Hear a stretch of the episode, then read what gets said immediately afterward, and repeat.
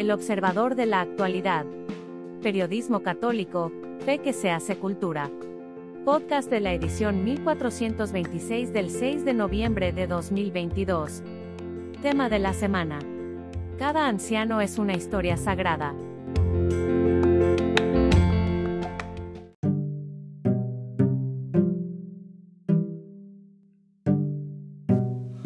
Vasto mundo por el de la voz Jaime Septién.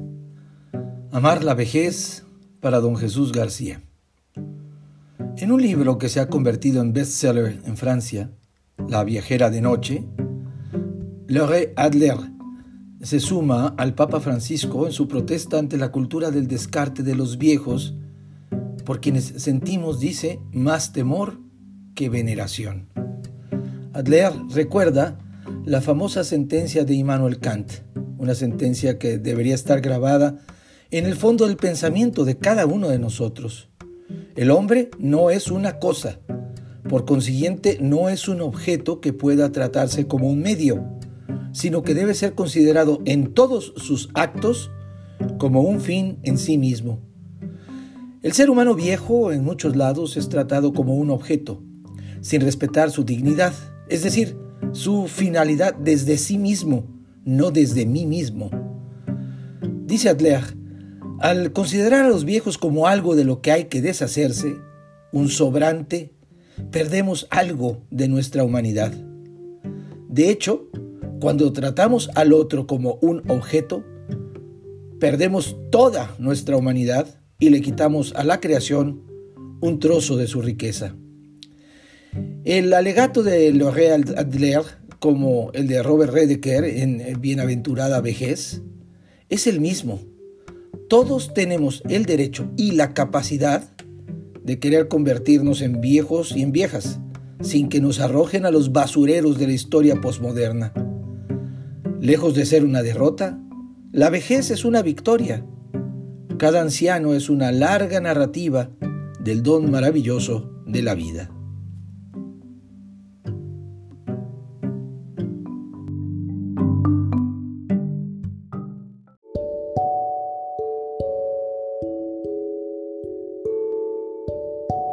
Ideas para un mejor cuidado de los ancianos. 1. El proceso de envejecimiento, que comienza desde el mismo momento en que nacemos y que se desarrolla a lo largo de toda nuestra vida, no ocurre de manera similar en todas las personas. No te desalientes si el anciano al que cuidas presenta muchas más limitaciones que otros de su misma edad. No hay que exigirle más de lo que pueda hacer. 2. La sociedad valora al hombre activo, que es capaz de trabajar y generar riquezas. El adulto mayor, al dejar de trabajar puede experimentar dificultad para adaptarse a este cambio, pues, como el resto de la sociedad, estaba orientado al trabajo y a la actividad.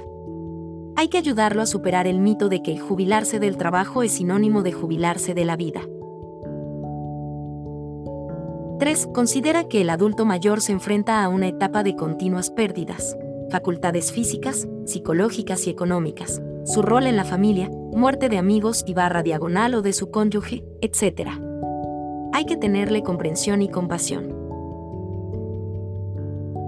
4. Hay quienes dicen que las personas mayores viven mejor en los asilos, conviviendo con gente de su edad. La realidad es que el entorno familiar sigue siendo la alternativa más apropiada para el anciano. Con la cooperación de todos los suyos tendrá una mejor calidad de vida. 5. Con frecuencia los hijos colman a sus padres ancianos de cosas materiales. Sin descuidar ese necesario apoyo, también hay que dedicarles tiempo, de manera que realmente puedan sentirse escuchados y amados. 6. No hay que descuidar la parte espiritual, sino facilitar que el anciano pueda seguir la misa por televisión o radio, o incluso asistir al templo, rezar con él si así lo desea, facilitarle el acceso al sacramento de la confesión, etc. 7. Al prolongarse la esperanza máxima de vida, se aumenta la prevalencia de enfermedades demenciales como el Alzheimer y otras degenerativas, como el Parkinson, las cuales requieren que el cuidador reciba orientación para atender con ecuanimidad y dulzura suficiente, actuando sin herir los sentimientos ni dañar la dignidad del enfermo. 8. Cuidar a un familiar dependiente es una de las experiencias más dignas y enriquecedoras pero, al mismo tiempo, puede ser una experiencia dura y de sacrificio que, en ocasiones, es capaz de llevar al cuidador a un estado de agotamiento físico, emocional y mental que se conoce como el cuidador quemado, síndrome burnout. Por eso conviene que los demás miembros de la familia le den una mano, a fin de también cuidar al cuidador. 9. Hay estudios que demuestran que los cuidadores de enfermos tienen mayor proporción de afecciones que los no cuidadores. Las principales son de orden emocional, ansiedad, frustración, depresión, angustia e insomnio. Y todo esto se vincula al hecho de que muchos de estos cuidadores tienen que dejar sus trabajos para asumir esta labor, lo que los obliga a limitar su contacto con el entorno social. También inmunodepresión, dolores crónicos y trastornos cardíacos y digestivos. Lo ideal es que se le asigne al cuidador un día a la semana, y al menos un par de horas al día para que pueda salir, descansar o divertirse. 10 de enero la carta del Santo Padre Juan Pablo II a los ancianos, del 1 de octubre de 1999, se resume. Honrar a los ancianos supone un triple deber hacia ellos, acogerlos, asistirlos y valorar sus cualidades.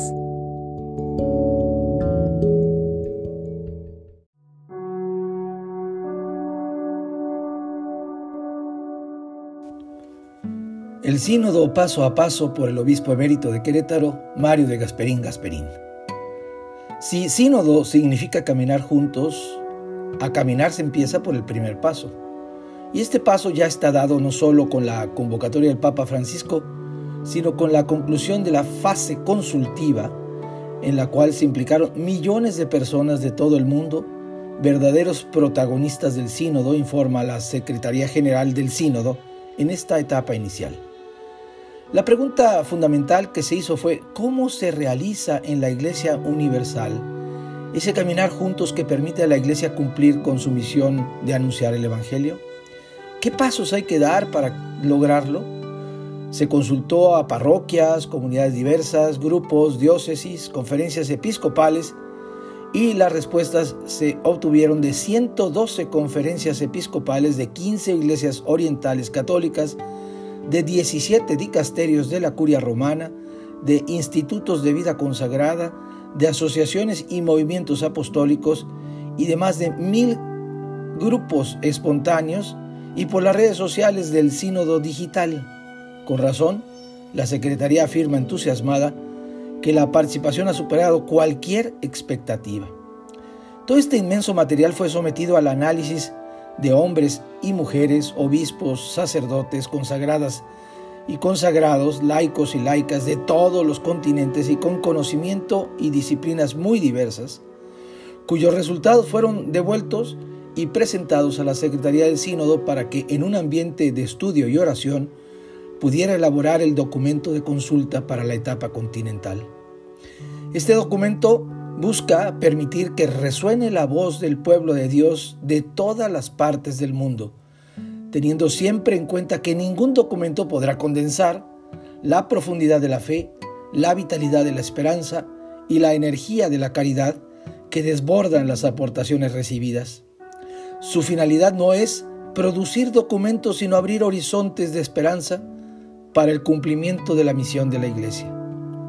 Ante la etapa continental, este documento ofrece ciertos núcleos temáticos, las esperanzas y preocupaciones del pueblo de Dios disperso por toda la tierra, de modo que surjan las prioridades sobre las cuales operará el discernimiento del Sino de los Obispos en 2023.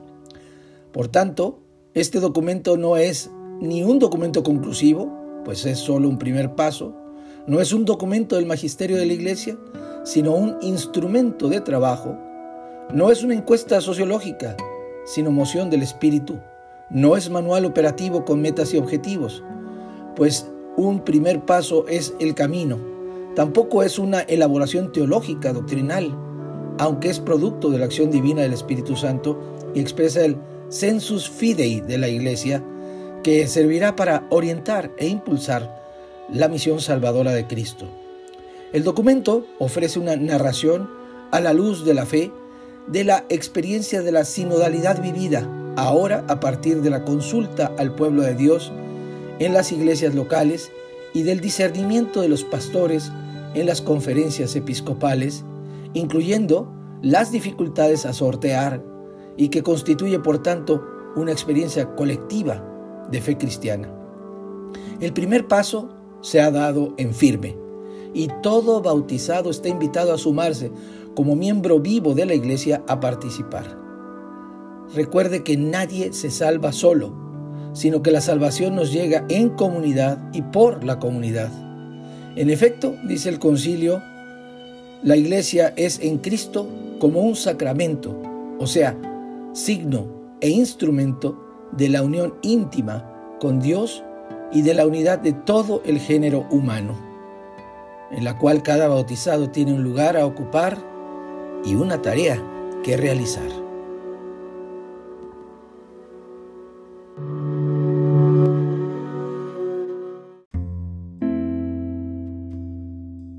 Muy buen día, los saludo con el gusto de siempre y aquí les dejo mi comentario.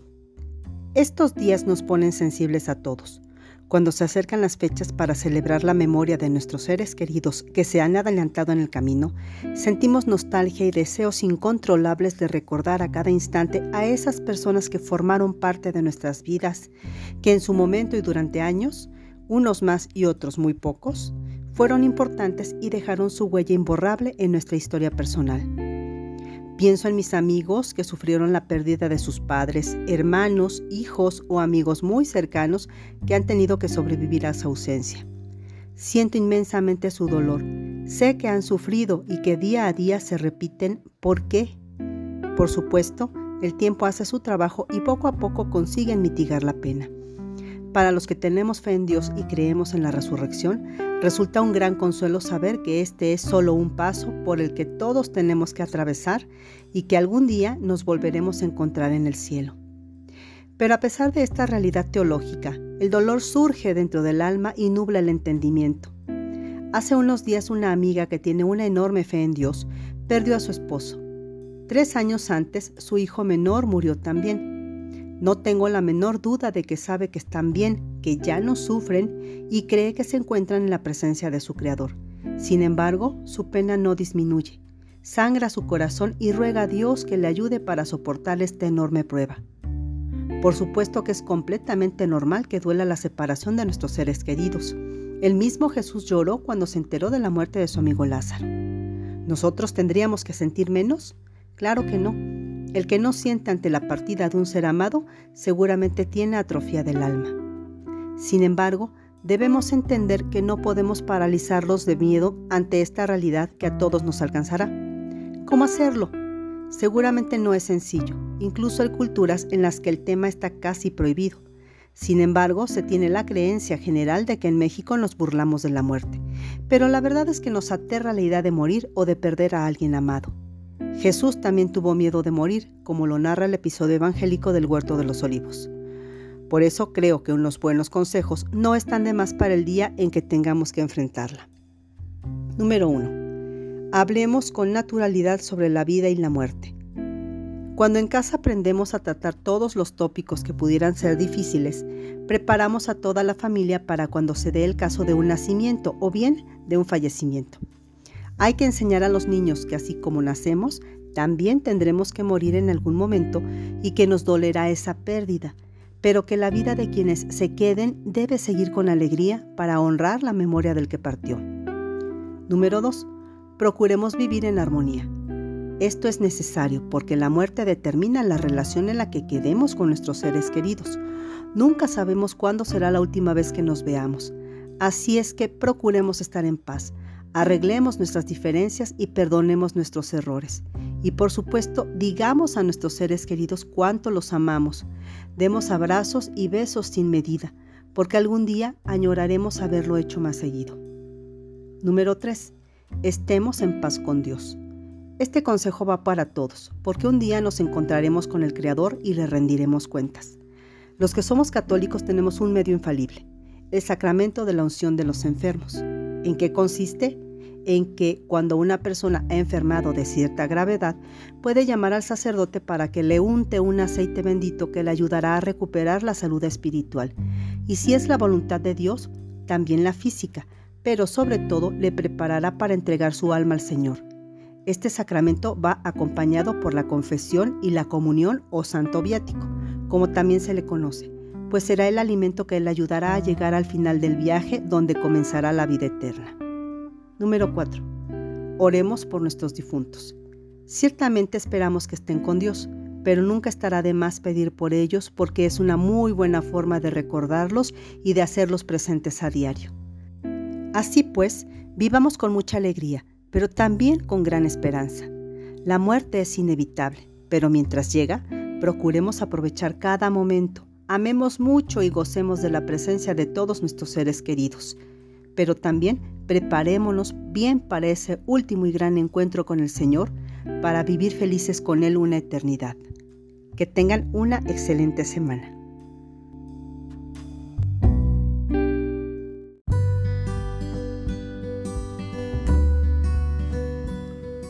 Los peligros de la sed de reconocimiento por Arturo Sara Tervis. No dudo que el amor propio sea deseable. El Señor mismo lo asocia con querer al hermano. Amarás al prójimo como a ti mismo. Pero sería un problema si se le distorsiona y convierte en una necesidad de ser reconocido como más importante que los demás. Problema que se daría tanto si no nos elogian como si sí lo hacen. Para empezar, según los criterios mundanos, una grandísima mayoría somos ignorados.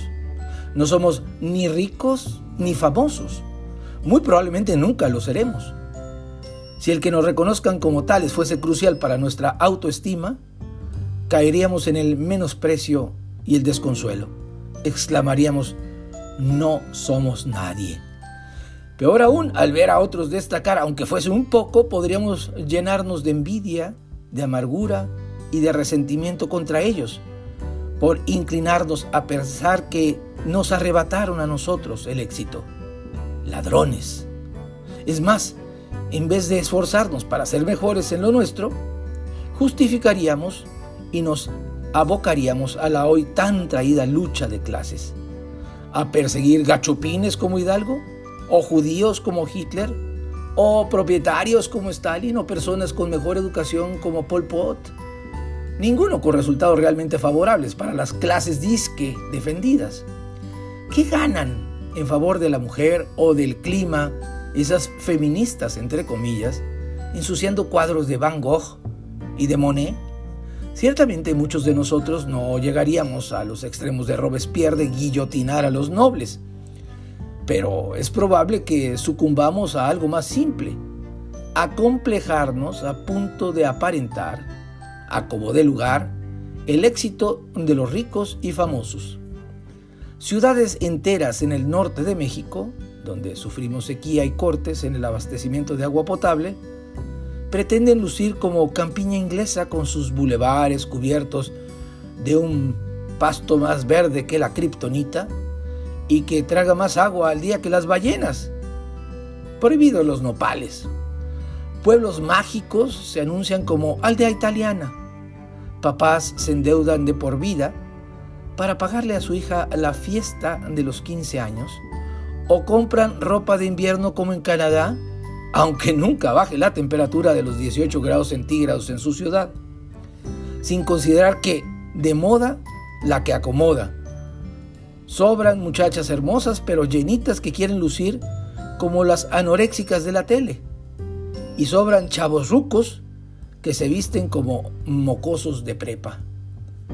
Y no es que ni aspiremos ni nos esforcemos por los niveles de salud de Dinamarca, de educación de Japón, de democracia de Inglaterra, de investigación científica de Estados Unidos, de seguridad pública y justicia de Suecia, de influencia en la cultura universal como Grecia, Italia, Francia y España. Ah, no, los problemas surgen cuando en vez de esforzarnos por ser mejores, solo lo aparentamos. Cuando nos acomplejamos por no destacar ahora o por no poder hacerlo jamás en un área digamos la pesca del salmón silvestre, o aún peor, cuando por querer ser como los más renombrados, copiamos sus vicios, por ejemplo la práctica del aborto, la eutanasia y la eugenesia. No es un asunto menor para un cristiano poner a un lado la Navidad y en cambio celebrar las felices fiestas, al estilo de la corrección política. Ahora bien, hay también grandes peligros en ser después de todo reconocidos como los mejores. No es malo saber que nuestro país destaca, por ejemplo, por su sistema electoral, su cocina, sus mariachis y mucha otra música, su diversidad territorial, en tradiciones y en paisajes. Exclamamos entonces, como México no hay dos. Pero cuidado, cuidado con evanecernos e idolatrarnos, por ello considerar que otros son menos, por no equipararse o ser mejores que nosotros en eso, y llegar a ser inclusive al desprecio. Es más, evitemos dormirnos en nuestros laureles y no perseverar en el bien, que lo bueno, si no se cuida, se pierde. Sobre todo, no olvidemos a Dios. Cantemos más bien como San Bernardo de Claravar, non nobis domine, non nobis, sed nomini tuo da gloriam.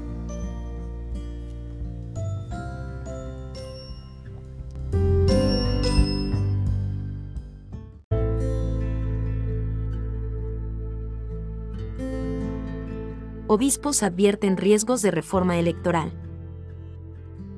En su mensaje al pueblo de Dios sobre la iniciativa de una reforma constitucional en materia electoral, que califican como regresiva, los obispos de México hacen un llamado a los políticos a no cometer un agravio contra la democracia. En un comunicado, los obispos católicos de México, representados en la Conferencia del Episcopado Mexicano, expresaron nuevamente su más amplio reconocimiento al Instituto Nacional Electoral y al correspondiente Tribunal Electoral del Poder Judicial de la Federación, toda vez que su desaparición está en riesgo por la reciente propuesta del Ejecutivo Federal en materia electoral. Se trata de una institución ciudadana que ha madurado gracias a su autonomía de los poderes políticos y, en estrecha relación con la ciudadanía y la pluralidad de los partidos políticos, ha permitido durante los últimos 25 años la realización de procesos electorales, generales o locales, justos, equitativos, abiertos, transparentes y confiables, de forma legal y pacífica, para la renovación de los cargos de elección popular, apuntan el Instituto Nacional Electoral y el Tribunal Electoral del Poder Judicial de la Federación, hoy, continúan, son el resultado de la lucha y compromiso de miles de mexicanos de la sociedad civil, y de todos los signos partidistas, quienes lograron abrir caminos para la democracia real en México.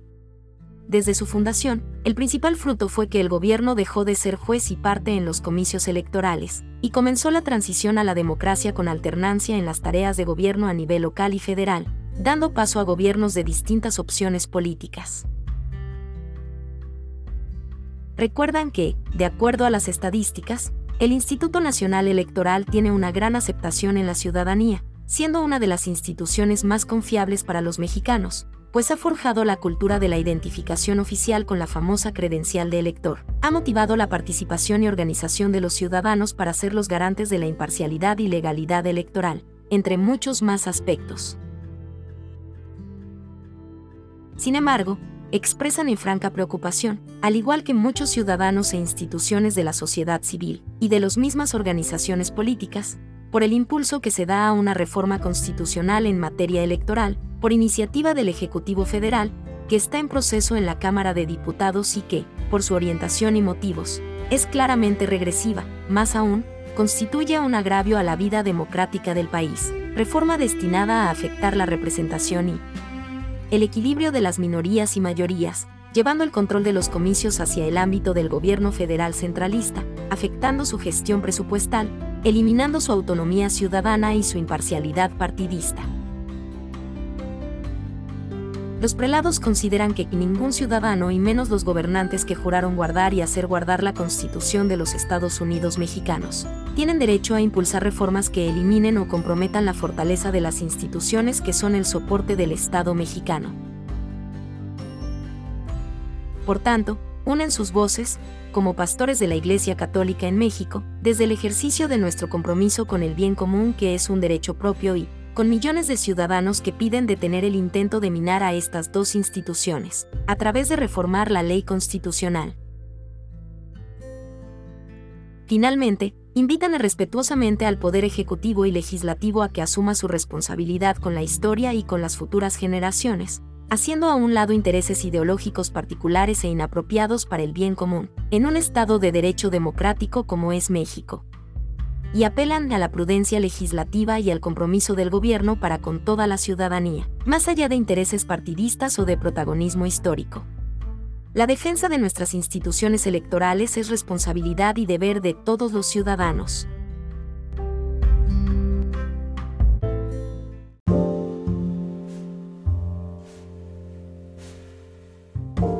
Mesoamérica y sus centros ceremoniales, por Tomás de Híjar Ornelas Presbítero, en la serie El Indo-Cristianismo de ayer y hoy.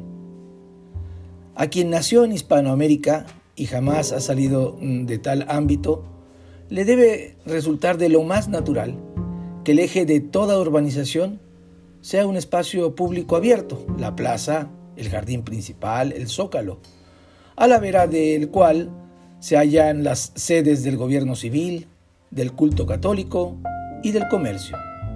Empero, si además de eso ha visto otras fronteras, cobrará conciencia de que tal circunstancia no pasa en el resto de los pueblos. En efecto, lo excepcional para nosotros es lo más común para casi todas las poblaciones del país. Solo en México el número de las cabeceras municipales es de casi 2.500 fundadas entre los siglos XVI y XVII bajo la modalidad 4 de cada 5 de pueblos de indios o el de república de españoles, los menos, pero repitiendo este esquema, la zona fundacional la conforma la plaza mayor o de armas, el atrio, cementerio y su cruz atrial al centro, y su templo haciendo las veces de Teocali. En efecto, en las centurias apenas aludidas, el corazón del espacio sagrado era el que de modo abierto circundaba al centro ceremonial para cumplir el oficio de eje a una entidad política y de identidad para los súbditos y vasallos. A este respecto, el antropólogo Christian Duverger señala que la pluralidad étnica de Mesoamérica no permite asociar una etnia a un territorio de modo que la ciudad es la que crea la identidad. Ser mexica significa habitar en México. Ser zapoteco en Zapotlán. A decir del mismo autor, la nota distintiva del centro ceremonial mesoamericano es el haberse construido para ser visto, en especial las pirámides y sus sedimentos históricos a modo de capas superpuestas. Toda construcción, dice Duverger, toda construcción ceremonial era construida en varias fases constructivas, una sobre la otra, de suerte que lo que se observa en la actualidad suele ser la última etapa de la construcción, toda vez que el centro ceremonial pasó a ser la traducción arquitectónica de la identidad de cada ciudad proyectada en la veneración a sus dioses y amos.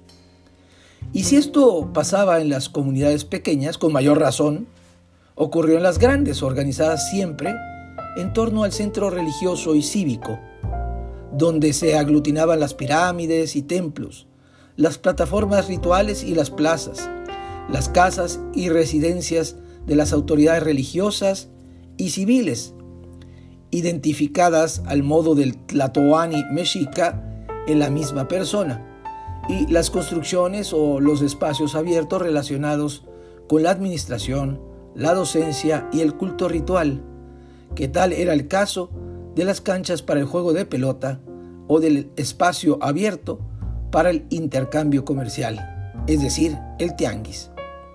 En las cuentas de Eric Wolf y de Enrique Florescano, los centros ceremoniales son la base de las poblaciones de Mesoamérica y harán las veces, reiteramos, de pivote del urbanismo de ayer y de hoy, a partir del espacio sagrado, a modo de corazón del núcleo, pues tales centros tienen como función orientar el espacio y transmitir esta orientación a todo lo que los rodea.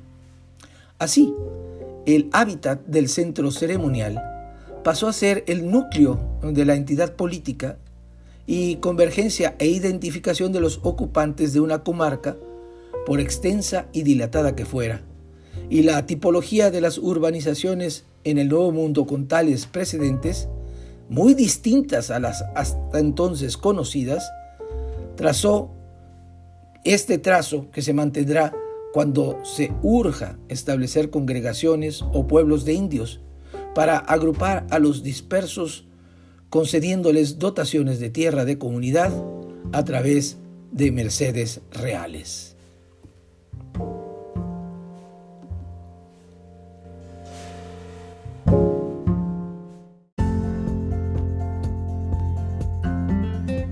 Decisiones para buscar orden por el padre Fernando Pascual. Decían los antiguos que en todo lo que hagamos hay que buscar el fin, ese fin, explicaba Aristóteles, exige orden, porque según ese gran filósofo, es propio del sabio ordenar. ¿Qué significa tomar decisiones para buscar orden? Significa, primero, reconocer que hay ámbitos en los que el orden depende de nosotros. Segundo, que no se pueden hacer las cosas de cualquier manera, sino que necesitamos respetar el orden natural en las que se disponen mejor. Así, para hacer un simple plato de arroz, no da lo mismo primero poner el agua y luego el arroz o al revés, o empezar con la sal o sin la sal, o calentar con fuerza antes o después. Existen, si uno quiere alcanzar un objetivo concreto, diversas reglas que permiten alcanzar la meta y que surgen del modo de ser de las cosas. Solo desde esas reglas podemos tomar decisiones bien ordenadas. En el caso del plato de arroz, el agua tiene su modo de ser, el arroz el suyo, el fuego el suyo y la sal el suyo. No conocer cómo funciona cada cosa o tratarlas como si todas fueran iguales lleva a actuar desordenadamente. En cierto sentido, la misma vida humana se vive mejor si sabemos buscar el orden adecuado de nuestro interior y se vive peor si permitimos el desorden de las facultades, de los pensamientos de los sentimientos, de las acciones. Cuando reconocemos lo anterior, empezamos eh, a, invertir tiempo para organizar mejor nuestros pensamientos, para promover una sana jerarquía de valores, para pedir consejo a quienes han logrado buenos objetivos. Puede parecer difícil, sobre todo en un mundo que no siempre educa a la reflexión y que ofrece no pocos ejemplos negativos de vidas desordenadas pero que son presentadas como famosas y llenas de placeres. La realidad es que una vida fuera del orden lleva al fracaso, un fracaso que no es solo personal, sino que también afecta a quienes viven más cerca o en ocasiones más lejos. Ante la situación caótica de algunas sociedades, vale la pena una buena reflexión sobre el orden que permite alcanzar los objetivos centrales de la existencia. Entre esos objetivos, no podemos olvidarlo, está el horizonte de Dios, que ha sido el origen de este universo en el que vivimos. Ese Dios es la meta y el anhelo más profundo y mejor ordenado de todo corazón humano, en el tiempo presente y en el que inicia tras la muerte.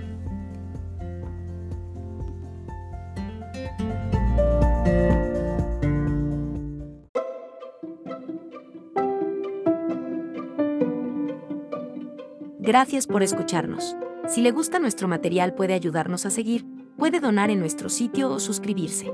Visite en la web elobservadorenlinea.com.